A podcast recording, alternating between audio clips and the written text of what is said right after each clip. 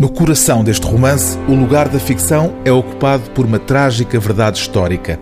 O título, Nó Cego, não pretende sequer disfarçar a referência direta àquela que foi a maior campanha militar portuguesa em Moçambique durante a chamada Guerra Colonial, a Operação Nó Górdio, que tinha por objetivo aniquilar a Frelimo. O autor, Carlos Valferraz, pseudónimo literário do coronel Carlos Matos Gomes, esteve lá é difícil, aliás, resistir à tentação de ver por detrás da figura central deste romance de guerra o próprio autor. Mesmo que o autor, irónico, inclua uma nota inicial garantindo que qualquer semelhança com a realidade é mera coincidência.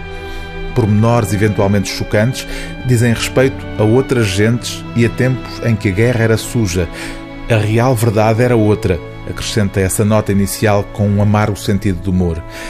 Vejam-se as fotografias e leiam-se os discursos da época, limpas e gloriosas ações representadas por magníficos heróis.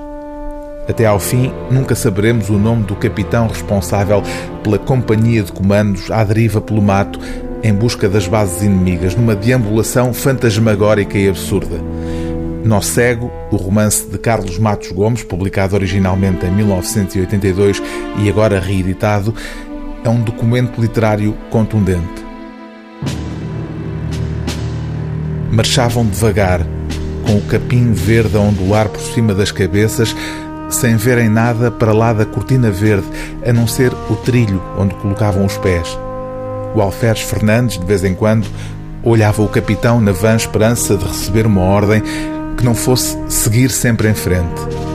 Agora que vira pegadas recentes, o alferes sabia que iria enfrentar a morte, os tiros, e então desejava que quanto mais cedo melhor. Raciocinava friamente, calculando todas as hipóteses como um engenheiro.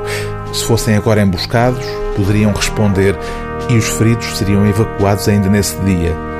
O maior perigo vinha de granadas de morteiro que nunca se sabe onde caem. Repugnava-lhe pensar que seria em cima de alguém. Mas a guerra era assim mesmo. O livro do dia TSF é Nó Cego, de Carlos Val Ferraz, edição Porto Editora.